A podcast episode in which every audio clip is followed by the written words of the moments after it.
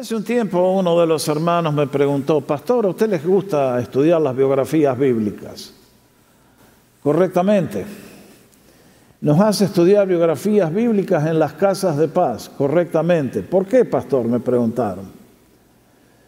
Bueno, porque las biografías bíblicas tienen un poder muy particular. Y es que si el Señor nos hubiera dejado una serie de mandamientos fríos, nuestra religión hubiera sido algo... Pero el Señor en su sabiduría infinita quiso envolver las doctrinas, las ideas que sustentamos y creemos en la vida de personajes de carne y hueso como ustedes, como yo, y al ponerlas en práctica nos dejaron para nosotros lecciones preciosas para cómo vivir nosotros también nuestra vida. Por eso a mí me encantan las biografías bíblicas, porque veo hombres y mujeres de carne y hueso, con pies de barros, y que sin embargo en este caso, como estamos viendo por el poder de la fe, hicieron cosas asombrosas para Dios, ganaron su aprobación y nos dejan un testimonio que nos debe inspirar a decir, si ellos lo pudieron hacer, y Dios no ha cambiado, entonces todo es posible para mí también. Amén. Ese es mi deseo al traer estos temas. Ahora hoy tenemos una historia realmente asombrosa y es la historia de Enoch. Vamos a la próxima transparencia. Quisiera comenzar haciéndoles pensar en una historia asombrosa, la historia de Enoch. Ahora yo les pedí a ustedes que leamos Génesis capítulo 5, que es donde está la historia de Enoch. ¿Y qué encontramos allí? Como les expliqué, cuando Moisés escribe este libro, lo hace con el objeto de enseñarle al pueblo hebreo que se estaba formando de dónde venían ellos, que era un pueblo distinto a todos los demás de la tierra y que tenían el gran honor de ser el canal de la revelación de Dios por la cual Él se da a conocer a toda la raza humana. Y por eso les cuenta cómo desde el principio, cuando el ser humano cayó en el pecado, se separaron dos grandes simientes, dos grandes descendencias, dos grandes líneas. La serpiente y sus descendientes, los descendientes de la mujer, de la cual un día vendría el Señor, bendito sea su nombre, para ser nuestro Salvador. Y entonces Vimos en el capítulo 4 cómo la raza humana por el poder del pecado comenzó a prostituirse, a alejarse cada vez más de Dios y hacer las cosas todas contrarias a su voluntad. Qué notable que la gran mayoría siempre prefiere seguir a la serpiente y solamente una minoría muy pequeña la que elige a Dios. Si ustedes miran ese capítulo de vuelta van a encontrar que la simiente de la serpiente comenzó a expandirse y recién, no sé cuántos siglos habrán pasado, leemos en el último versículo del capítulo 4, y entonces la gente comenzó a invocar el nombre del Señor. Después de años, siglos, comenzaron a invocar el nombre de Dios. Y ahora Moisés en el capítulo 5 nos introduce a todas estas genealogías para darnos a entender lo que fue el cumplimiento de la promesa que le hizo la serpiente a Eva. ¿Se acuerdan? Cuando la serpiente vino a Eva le dijo, pícaros, así que Dios les dijo que si tocan del árbol van a morir. No, pero ¿cómo se les ocurre? Si tomen, por favor, ¿cómo van a morir? Bueno, Aquí tienen Génesis capítulo 5 ahora. La serpiente mintió entonces, sigue mintiendo en el día de hoy.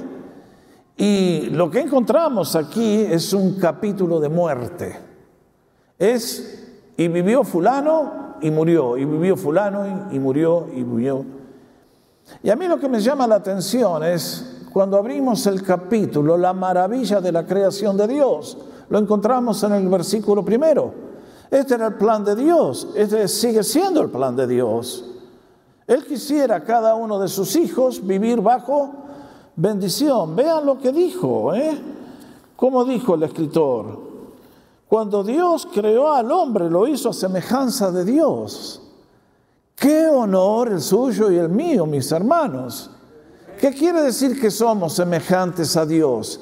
En las facultades que nos hacen seres vivientes, no en este cuerpo que contiene nuestro ser. Es nuestra mente que nos da la capacidad de razonar, hablar, crear. Esa es la gran virtud de Dios. Es el corazón que nos permite sentir, es la voluntad que nos permite hacer decisiones. Por eso somos seres humanos, que estamos hechos a la imagen de Dios y nos recuerda, hombre y mujer los creó. Acá no dice Dios creó a Adán y a Jacinto, creó a Adán y a Eva. Y aunque en el día de hoy haya millones que quieren tapar el sol con un dedo, lo siento mucho. El origen de la raza humana no es lo que muchos nos quieren hacer creer. Y lo mejor de todo es que dice, los creó hombre y mujer y los bendijo. ¿Cuánto hemos perdido por el pecado, eh? Es por eso que acá los casados hallan la paz. Ah, cuánto sufrimiento ha traído el pecado, mis amados. Era el plan de Dios que ustedes y yo tuviéramos que sufrir las cosas que sufrimos. De ninguna manera. Cuando vemos a los chicos comiendo de los basurales, cuando vemos a la gente en las calles, cuando vemos a los enfermos, no les quepa la menor duda, esa es la obra del enemigo, no era el plan de Dios. Y por eso nos dice, y les puso un nombre, que es el nombre Adán, en, hebreo, que es la plenitud de un ser viviente en el cual la gloria de Dios se puede manifestar. Pero ¿qué pasó? Véanle el contraste. Luego de la caída, Adán se puso en movimiento. ¿Y qué encontramos? Cuando Adán tenía 130 años, engendró un hijo a su semejante conforme a su imagen. ¿Hay algún cambio aquí? mayúsculo. Cuando la Biblia nos dice que ahora Adán engendró un hijo a su imagen, por afuera, igual que lo que Dios creó, por dentro, un infierno completo. Tristemente.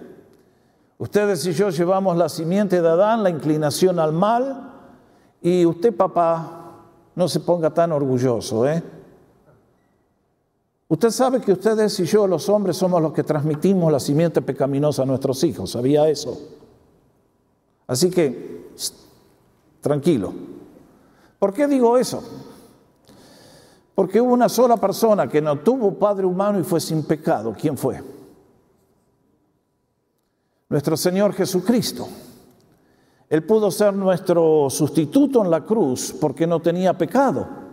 Y no tenía pecado porque no tuvo padre humano. Así que Adán creó un hijo a su semejanza. Y mal que le pese a usted, su hijo es semejanza suya. Así que si le salió medio medio, no chille, compañero. Usted el que hizo y ahí está. Con eso tenemos que vivir. Andan medio serios, ¿eh? Se ve que estoy hablando algo que no les gusta escuchar. Bueno, va. En fin. Y ya ven, Adán vivió 800 años después que engendró a Seth y, sin embargo, la sentencia se cumplió y murió. Y sigue, sigue, sigue, sigue la línea. Y entonces en un capítulo que es una oscuridad total, de repente se ilumina la escena y en el versículo 21 encontramos algo excepcional. Una historia muy excepcional. Y es la historia de Enoch. Aquí leemos, cuando Enoch tenía 65 años, engendró a Matusalén, que fue el que más vivió. Y en este caso nos dice, Enoch caminó con Dios.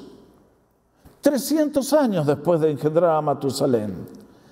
Y versículo 24, caminó pues Enoch con Dios y desapareció porque Dios se lo llevó consigo. Bueno, aquí está el contraste. Y vivió Adán y, murió, y murió y engendró y murió, y, y murió. Y de repente Dios interviene con su mano omnipotente y hace algo que para la mente humana no puede ser, es un imposible. Alguien me va a decir, ¿usted, pastor, cree estas historias? ¿Usted alguna vez vio a alguien que desaparece porque Dios se lo lleva? ¿Cómo, leímos en, en Hebreos 11.1? Es pues la fe, la certeza de lo que se espera, la convicción de lo que no se ve. Mis hermanos, toda la Biblia es una historia de milagros. De un Dios que no tiene límites, de un Dios que puede hacer lo que Él cuando quiere es algo que nos deja sin aliento. Y quiero reiterarles que nuestra vida es un milagro. Acá hay muchas personas que los médicos dijeron a la mamá, usted no puede concebir y sin embargo el Señor te mandó a ti a la tierra. Hay otros que los padres pecaron y se fueron, pero el Señor mandó a esa persona a este mundo porque tenía un plan para él, para ella a pesar del error de los padres. Así es nuestro Dios. Él hace milagros cuando nadie los espera. Y no es nada asombroso de que Dios a un ser humano lo tome y se lo lleve con él para que no vea la muerte. ¿Alguna limitación para Dios? No, de ninguna manera.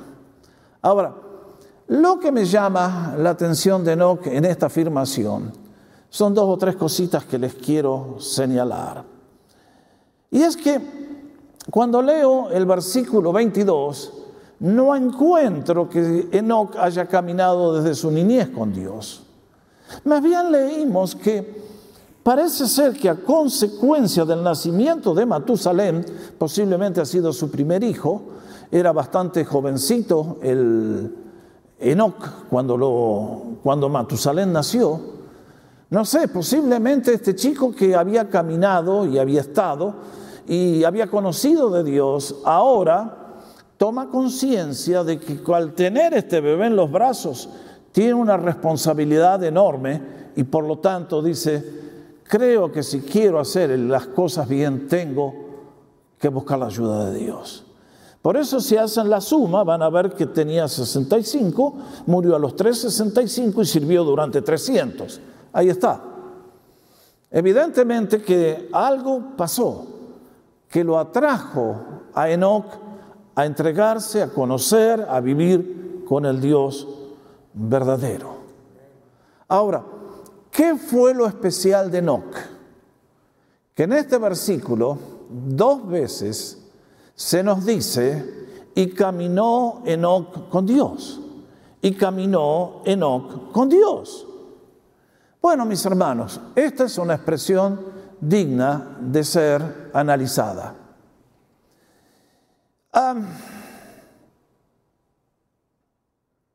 yo tengo un vecino enfrente de mi casa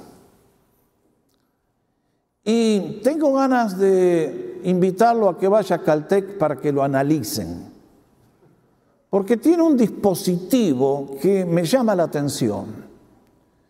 Yo salgo al frente de mi casa y si él está del otro lado, en un abrir y cerrar ojos da la espalda y mira a su casa. Es instantáneo. Y digo, ¿qué dispositivo le tiene que haber colocado el creador a él? Eh, si yo a ese muchacho me acercara y le digo, quiero caminar contigo, ¿qué me diría?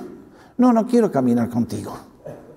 Ni quiero saber quién sos. No te acerques porque no te quiero ni ver. Acá encuentro a un hombre que caminó con Dios. ¿Qué significa eso? Significa amor, compañerismo, comunión, una visión común, un deseo de caminar juntos agradándose el uno al otro. Usted puede caminar junto con alguien que no quiere. Lo dudo. Los seres humanos caminamos y tratamos con personas que amamos. De otra manera es imposible. Ahora acá nos dice que no, caminó con Dios por 300 años. ¿Qué quiere decir eso? que evidentemente Abel nos muestra el camino de la entrada al reino, la adoración, la salvación por el sacrificio de un animal inocente. Enoch nos ilustra lo que sigue después de pasar por la puerta de la salvación. Y vamos a ver a Noé, si Dios quiere, el domingo que viene, cuando nos enseña por su vida lo que son las obras de aquellos que caminamos con Dios. Pero en este caso está diciendo que en un momento de su vida Enoch se tomó de la mano de Dios por la fe y comenzó a caminar con él haciendo su voluntad, siguiéndole cada día, haciendo su voluntad, obedeciendo sus preceptos, eh, siguiendo sus estatutos, llevando a la vida práctica todo lo que Dios le enseñaba. Y lógicamente con una persona que tiene el deseo de agradar a Dios, Dios se agrada con él. Porque cuando nosotros buscamos a Dios de corazón sincero, el Señor responde con indiferencia y castigo. Nunca. Nos rellena de bendiciones y nos llena de su amor. Porque Él es más generoso que todo lo que yo puedo imaginar. Así que cuando ustedes y yo damos un pasito, el Señor nos toma de la mano y dice, vamos hijo. Y caminar con Dios es un deleite. Porque hay momentos que el Papa nos toma en los brazos y nos carga y nos llena de besos. ¿eh? Y lo que está diciendo acá es que durante esos años, 300 años, se no caminó con Dios. Ahora no te bien. Caminar con Dios nunca es fácil.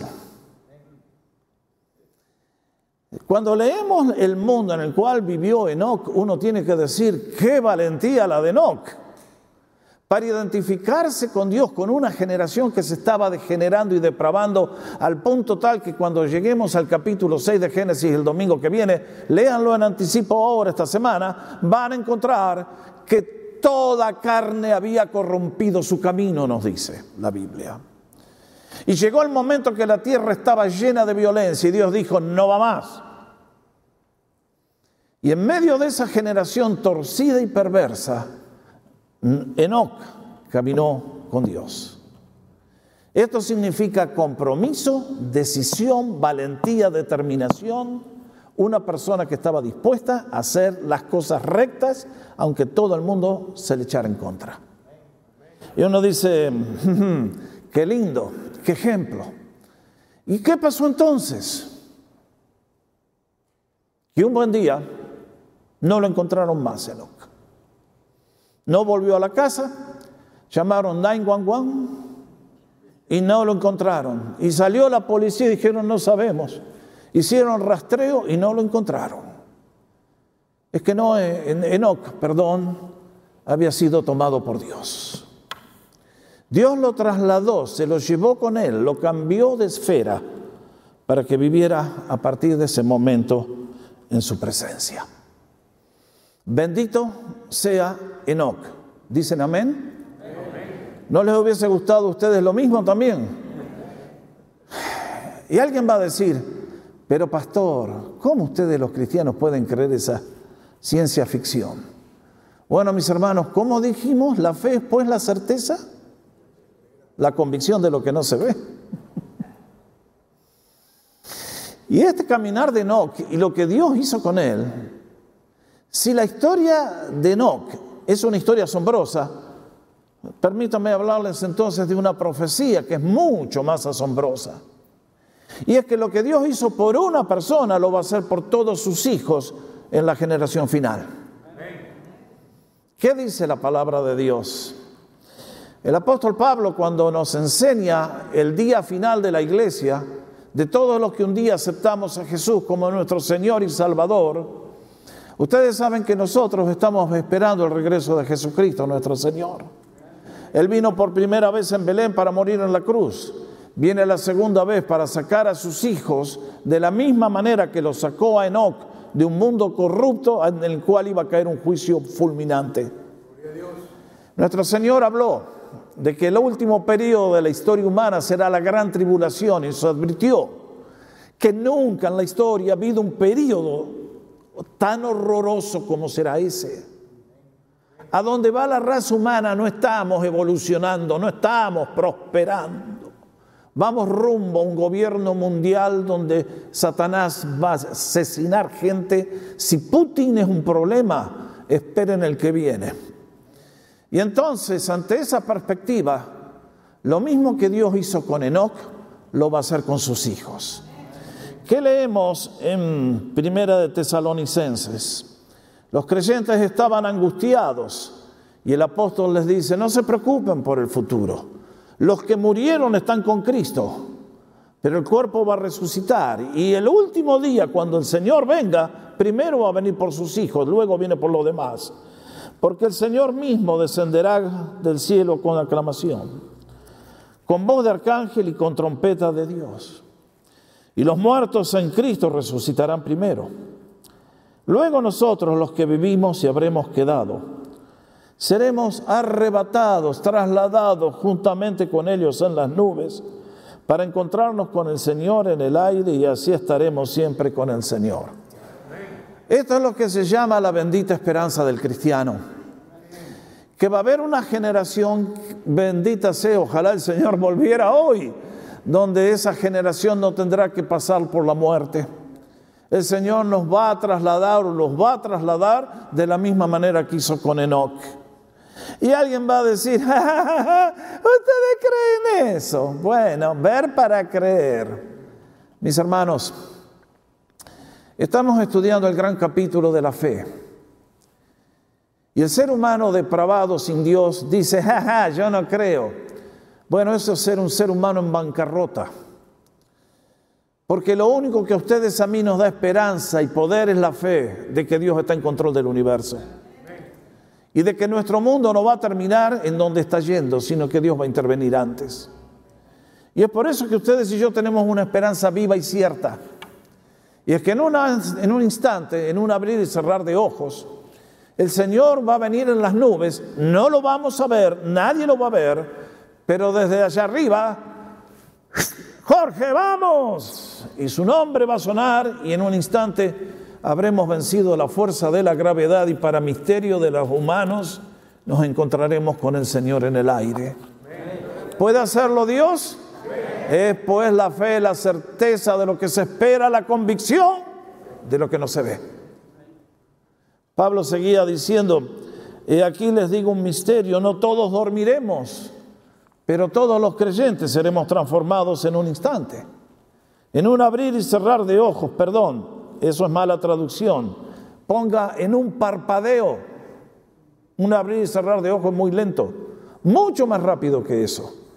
Así el Señor nos va a cambiar a la trompeta final, porque sonará la trompeta y los muertos serán resucitados sin corrupción y nosotros seremos transformados. Si quiere más detalles, vaya a nuestro sitio, vaya a la página de comunidad, busque los sermones, ponga la Biblia y el futuro y va a encontrar toda una explicación larga, detenida de todo esto que hoy estoy tratando tan apresuradamente. Por lo tanto, si la historia de Enoch es asombrosa, mucho más asombrosa será la profecía del arrebatamiento de los hijos de Dios. Porque lo que Dios hizo por uno, lo hará por todos los que tenemos fe en Él y le estamos esperando. Ahora, esto es lo que pasó con Enoch. ¿Qué leímos en Hebreos capítulo 11? Por la fe Enoch fue trasladado. Este es el gran milagro. ¿Fue trasladado porque era bueno? No. Fue trasladado por el poder de la fe. Fue la fe la que le hizo hacer las decisiones que hizo. Fue la fe en el poder de Dios que dijo Enoch, vamos. Y entonces fue trasladado para no ver la muerte y no fue aliado porque Dios lo había trasladado. Nuestro Dios está vivo, ¿usted lo cree? Él está vivo cada día. A veces me desalienta saber que el Señor me conoce tanto. Un día le estaba hablando a los jóvenes en la iglesia, ya años atrás, y le digo, ¿Qué es lo que más les preocupe de Dios? Y rápido me dijeron, es que sabe todo de mi vida. claro, Él conoce todas esas páginas oscuras que no quisiéramos haber escrito. Pero demos gracias que la otra cara de la moneda es que nuestro Dios no es un Dios vengativo. Es un Dios que nos ama y nos ofrece su perdón eterno y la adopción como hijos por la obra en la cruz. Y en este caso dice, Dios lo trasladó. Y fíjense lo que enfatiza. Y antes de su traslado recibió testimonio de haber agradado a Dios. Ah, qué lindo. ¿Usted quiere que su vida sea agradable a los ojos de Dios? ¿Le preocupa? ¿A qué le impulsa el hecho de que Dios nos está evaluando en este día y nos quiere recompensar. Si ustedes piensan, este deseo de agradar a Dios debe ser el motivo y el impulso, el origen de todas nuestras acciones. Ya lo vamos a ver en un instante más. Pero queridos, ¿cuál es la motivación más grande que tiene el cristiano? Bueno, yo creo que tenemos que tener dos o tres motivaciones. Primero, yo quiero parecerme más a Jesús. Segundo, quiero agradar a Dios. Tercero, quiero estar listo para cuando Él venga. Esto fue lo que no quiso. Él caminó con Dios, hizo su parte y cuando menos lo esperaba, me imagino que de golpe se encontró que estaba y llegó a las mansiones de Dios. Qué santa envidia que le tengo al San Enoch. Este. Qué lindo, ¿no? Y entonces el autor de la carta a los hebreos, en el párrafo que leímos a continuación de lo que Enoch vivió como consecuencia de su fe, el escritor nos enseña, y sin fe es imposible agradar a Dios. Qué advertencia. Qué advertencia. En primer lugar, cuando la Biblia nos habla que sin fe es imposible agradar a Dios, tenemos que empezar a hacernos la pregunta, pero ¿de qué Dios está hablando? En el día de hoy la raza humana tiene muchos dioses. Hay muchos que piensan que Dios, como decía el gran filósofo Diego Maradona, es el barba, el que está allá arriba. Y es un viejito bonachón que te dice, ok Diego, ok vos, Josecito, vos querés emborracharte, salir con las chicas, pecar, hacer droga, hacer todo. Y yo te digo, bien hecho hijo, ¿querés plata? Toma más plata para que puedas pecar más. Dios está aquí para que Él es Santa Claus y todos podamos tener un tiempo feliz y después algún día, no sé, no sé. Muchos creen en un Dios que no existe. Dios no es Santa Claus. Otros creen en un Dios que es el policía, que te anda corriendo para ponerte el ticket. Es un aguafiestas, un amargado y un malvado que te anda mirando a ver qué vas a hacer para... No, ese no es el Dios de la Biblia. Hay otros que se dicen deístas. Eso quiere decir que el universo es como este reloj que tengo acá. Dios fabricó este reloj y luego le dio cuerda y lo tiró y dijo, bueno, chao, arréglense como puedan, ¿eh? Buena suerte a todos. Y así también le va a la raza humana. Bueno, cuando ustedes y yo nos dice que sin fe es imposible agradar a Dios, tenemos que entender que la Biblia habla del único Dios verdadero. Que hay un solo Dios en el universo. Y que todos los pretendidos candidatos son estafadores, engañadores y no existen. Son posiblemente personas que fueron tomadas por demonios y, bueno, ustedes saben. Por lo tanto, acá dice, cuando nos acercamos a Dios, estamos hablando del Dios de la Biblia. Estamos hablando del Dios único y verdadero. Es ese Dios que se dio a conocer en el universo, en tu conciencia, en la Biblia, en la persona de Cristo. Y no es un chiflado, un tirano, un Santa Claus, un ausente. Es un amigo cercano.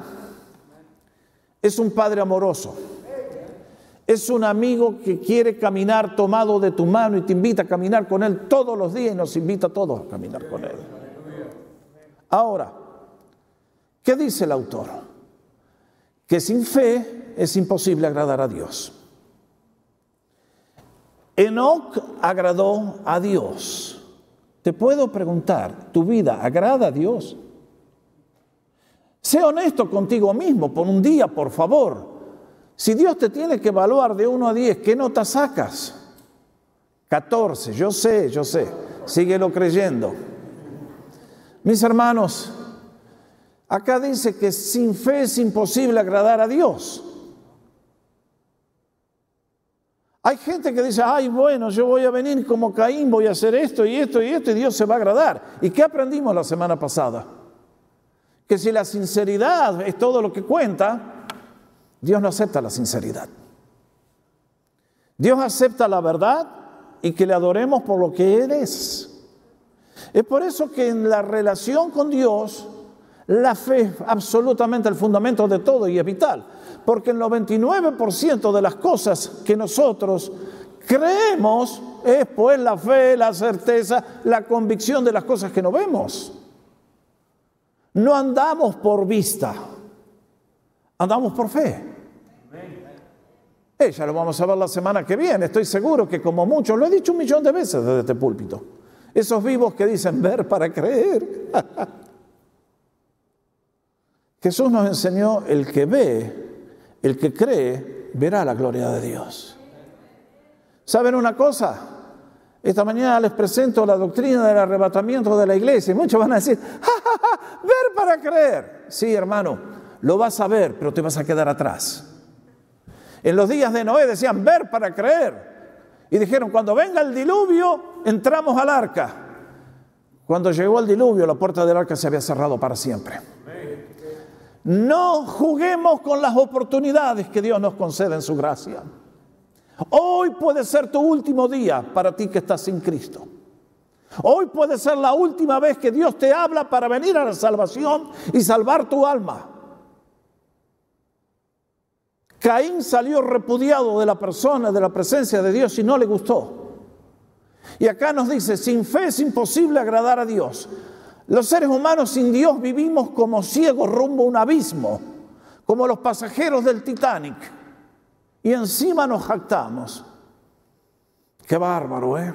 Qué daño que ha hecho el pecado. Pero nos dice, sin fe es difícil agradar a Dios. ¿Cómo dice? Ah, gracias.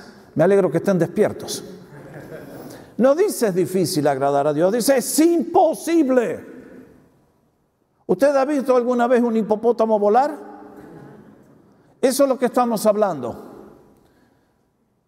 Ahora, Dios sí puede hacer volar un hipopótamo si Él quiere. Por eso los hipopótamos en el arrebatamiento vamos a salir todos para arriba, con kilos extras y todo. Gracias, Señor.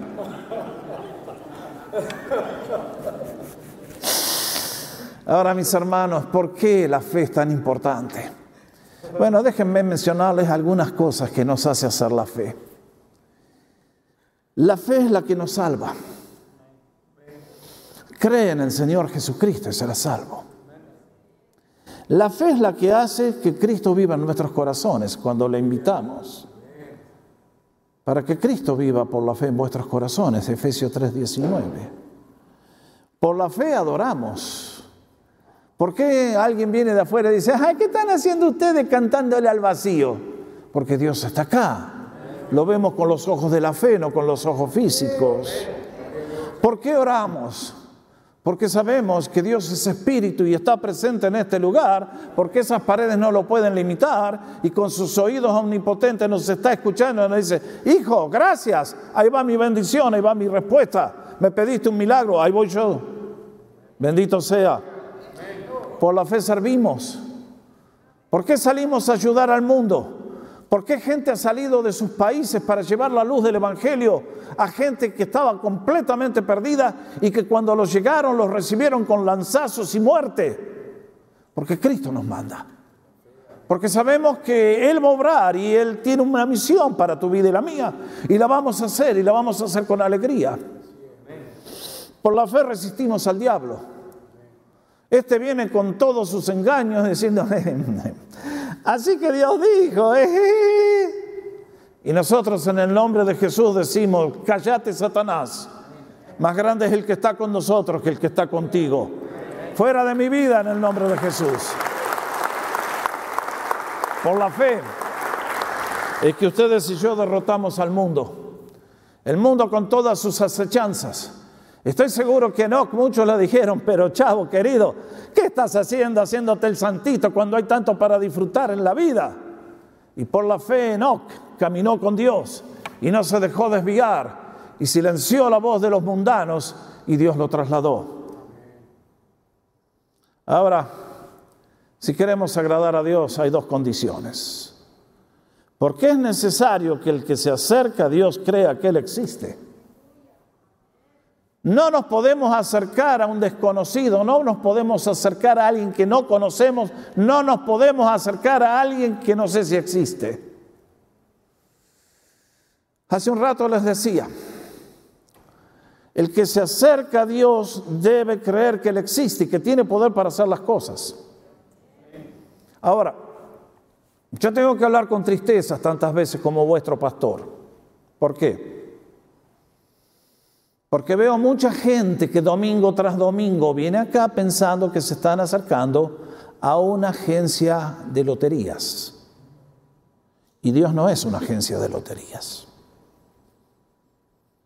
Dios no es nuestro alcahuete, nuestro servidor, nuestro con quien yo me limpio los zapatos. ¿Qué quiero decir?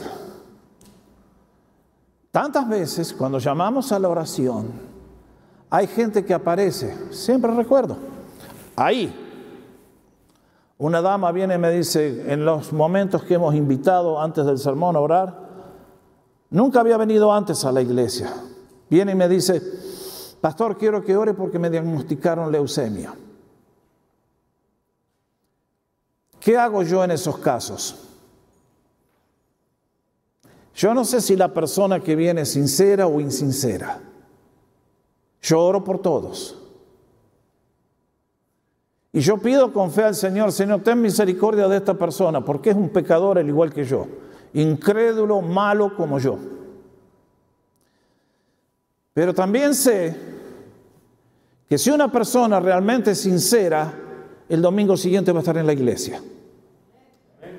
Y si no viene, mi oración fue en vano. Señores, yo estoy cansado de orar por gente en bancarrota espiritual. Y si se van a la tumba es la responsabilidad de ellos. ¿Quiere Dios que se mueran todos los que hoy están en el hospital? No, no creo.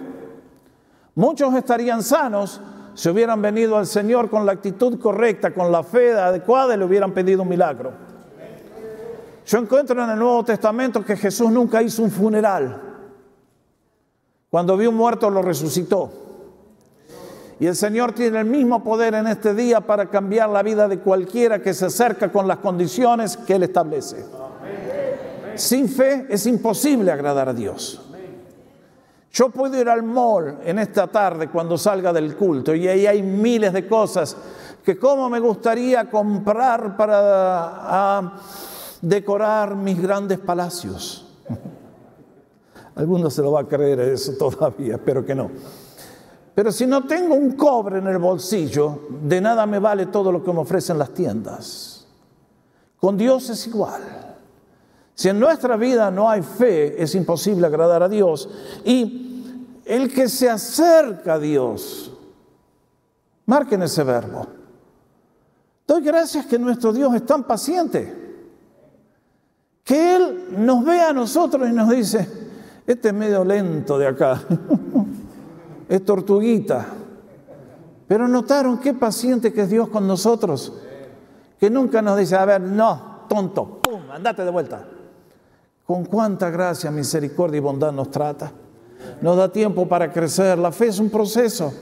Y Dios le encanta cuando venimos con esa actitud de un niño diciendo, Señor, enséñame, ayuda a mi incredulidad. Bendito sea el Señor. Pero debe creer que Él existe. Y que es, como decía hace un instante, el Dios que es. Un Padre bondadoso, un amigo cercano, un pastor, un proveedor, un Salvador poderoso. Y dice, sin fin y sin fe es imposible agradar a Dios, porque es necesario que el que se acerca a Dios crea que Él existe y que recompensa a quienes fervientemente le buscan. Marque bien. Esto es una ley para mí, ¿eh? ¿Lo será para usted? Cuando decimos que alguien busca a Dios, Usted sabe lo que estamos hablando, ¿no es cierto? ¿Qué pasa el día que usted no encuentra la billetera? ¿Cómo le dicen ustedes? Yo siempre llevo una billetera acá atrás, es donde van todas mis tarjetas de crédito, y siempre tengo unos 50 billetes de 100 que uso para dar propinas.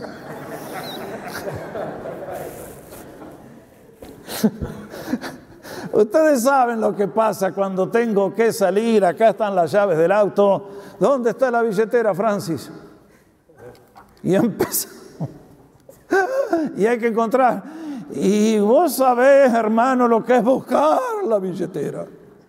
No lo haces así. Y bueno, Señor, hace un milagro, a ver si aparece la billetera.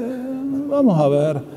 Tú buscas con desesperación, porque si la billetera no la tienes, salir a la autopista es peligroso si te para la policía. No, no podemos. Buscamos con ganas. Y el énfasis que pone el autor de la carta a los hebreos es exactamente, dice, recompensa a quienes le buscan. Oh, voy el domingo a la iglesia y en una de esas me va bien. Dice a los que fervientemente le buscan. Compasión. No, Dios no quiere amantes ni amigotes. Dios es un Dios que quiere una relación personal contigo y conmigo. Muy íntima, muy cercana. Por eso dice, y recompensa a quienes fervientemente le buscan. A ver, todos ustedes que están acá, que un día dieron su vida a Jesús e hizo un milagro en vuestras vidas, ¿quieren levantar su mano? Vean, vean ustedes que dicen que no tienen fe. La iglesia existe por el poder milagroso de Dios, porque Él recompensa a quienes le buscan fervientemente.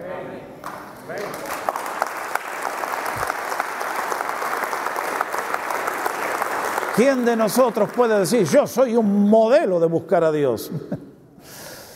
me hace acordar un poco a la historia que me contó un profesor un día, que allá años atrás en los estados acá del norte, allá en el noreste, alguien tenía que cruzar un lago congelado, un río congelado, y como no conocía, decidió cruzar el río y se puso de rodillas y ahí iba tanteando a ver si el hielo lo sostenía. Y cuando estaba a mitad de camino, escuchó un ruido gigantesco a sus espaldas. Y vio venir un carro tirado por caballos, bajó la cuesta, cruzó el río y se perdió del otro lado. y decía, nosotros somos así, andamos buscando a Dios a, a poquito, y cuando Dios quiere que lo busquemos con... Demos gracias al Señor, que Él es tan bueno y recompensa a todos los que le buscamos. Enoch encontró que tuvo una recompensa gigantesca. Y como resultado de este mensaje quiero dejarles dos desafíos, como siempre hago al llegar al momento de aterrizar el avión. Primer gran pregunta, ¿es tu vida agradable a los ojos de Dios? Es tu vida agradable a los ojos de Dios. San Pablo decía, por lo tanto, estemos presentes en este cuerpo o ausentes, nuestro anhelo es serles agradables. Este es mi mayor deseo, es el tuyo. Porque entonces este deseo tiene una nota de responsabilidad. El apóstol está hablando a los creyentes y les dice, porque es necesario que todos nosotros comparezcamos ante el tribunal de Cristo. Esto será cuando los creyentes tendremos que dar cuenta de nuestra mayordomía y recibiremos la recompensa, para que cada uno reciba según lo que haya hecho por medio del cuerpo, sea bueno o sea malo. Yo tengo una cita con mi Señor. Lo voy a ver cara a cara y Él va a darme la hoja de evaluación. Mi deseo para todos ustedes es que la vida de Enoch nos inspire a vivir vidas que agradan a Dios día a día. Eso es lo que Enoch me enseña, que fue día a día que caminó con Dios y Dios hizo lo que hizo. El segundo desafío es, ¿estás listo para ser trasladado? Porque Enoch de repente se encontró que no volvió más a casa. desapareció. Y en un abrir y cerrar de ojos también el Señor un día nos tomará a nosotros de sorpresa, ojalá sea hoy. Y dice primera de Juan 2.3, amados, ahora somos hijos de Dios y todavía no se ha manifestado lo que llegaremos a ser. Pero sabemos que cuando Él se ha manifestado, seremos semejantes a Él porque le veremos tal como Él es. Este es mi futuro. Este es el futuro de todos los creyentes en Cristo. Un día llegaremos a ser como el Señor, transformados por su poder. Tan pronto lo veamos a Él, seremos transformados a su semejanza completa. Y todo aquel que tiene esta esperanza en Él se purifica a sí mismo como Él también es puro. Mis amados, la palabra de Dios ha sido dada. Les dije, ¿por qué estudiar las biografías? Porque la vida de Enoch nos habla poderosamente a todos. Confío que hoy te haya bendecido a ti. Vamos a ponernos de pie para dar gracias al Señor.